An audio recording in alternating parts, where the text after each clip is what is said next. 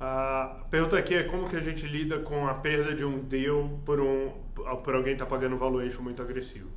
E volta de novo a nossa grande máxima, né? A gente não precisa fazer todos os deals uh, do mercado, todos os bons deals do mercado. A gente só precisa fazer bom, deals bons, o que é materialmente diferente. Se eu tiver que deixar um bom deal de fora porque o valuation ficou algo que não faz sentido, uh, eu vou fazer. Porque o que, que acontece? Na hora que o valuation sobe muito, a, a primeira coisa, o meu múltiplo sobre o, sobre o capital investido cai, mas das duas uma, ou eu vou ter que escrever um cheque que é desproporcional ao tamanho do meu fundo, fazendo uma superalocação do fundo nesse ativo, o que me gera um problema de perfil de risco, ou então eu vou continuar fazendo o mesmo cheque que eu estava fazendo, e aí eu vou ter uma participação pequena, o que de novo alavanca o problema de risco, porque para essa empresa ser considerada sucesso, ela precisa se tornar ainda maior. Né? Se eu tenho uh, 20% da empresa, provavelmente, possivelmente uma saída a 600, 700 milhões de dólares funciona. Se eu tenho 15%, eu já estou falando de quase um bi. Se eu tenho 10%, aí eu preciso de uma saída a quase um bi e meio. E se eu tiver 5%, aí ferrou. Aí a gente está falando de saídas a 2 bi para cima.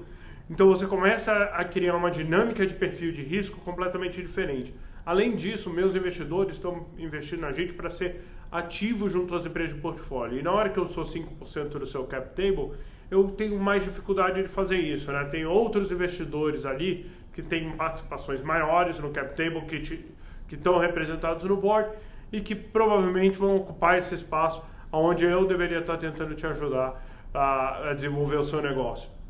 Então, a, a gente olha, a gente fica com dor, né? Porque a gente gostaria de fazer esses deals, mas entre fazer um deal uh, errado e não fazê-lo, a gente tem optado por não fazer e a gente tem uh, na hora que a gente olha para trás nos deals onde isso aconteceu, a conclusão tem sido positiva de que putz, a gente tomou a, a decisão certa ah, às vezes um investidor tinha uma perspectiva um pouquinho diferente que não se materializou, tinha uma hipótese diferente que não se materializou e resolveu pagar por isso para ter aquele, ah, aquela empresa no portfólio, coisa que a gente não faz. Então a gente tenta ser bastante disciplinado em fazer o round certo para a empresa certa, ah, garantir que a gente tenha a participação adequada para a gente poder ajudar esse empreendedor no dia a dia, estar tá perto, agregar valor e, e ajudar ele a levantar as rodadas futuras, tá?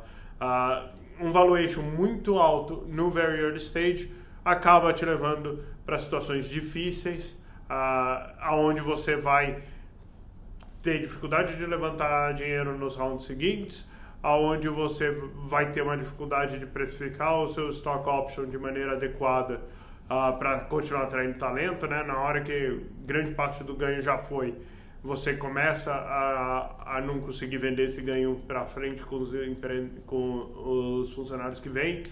Uh, e não é, é, um risco que a gente gosta de comprar. Né? Uh, ah, para você manter a mesma diluição num valuation mais alto, significa que você está captando mais dinheiro do que você uh, consegue gastar naquele momento, que de novo vai levar você a gastar mal. Então, não é uma boa prática, a gente tem evitado ao máximo. E se a gente tiver que perder o deal por valuation, possivelmente a gente não conseguiu comunicar o nosso valor uh, ah, para o empreendedor e conseguiu nos posicionar como o parceiro certo para a jornada que ele está criando. Então é isso, espero que ajude.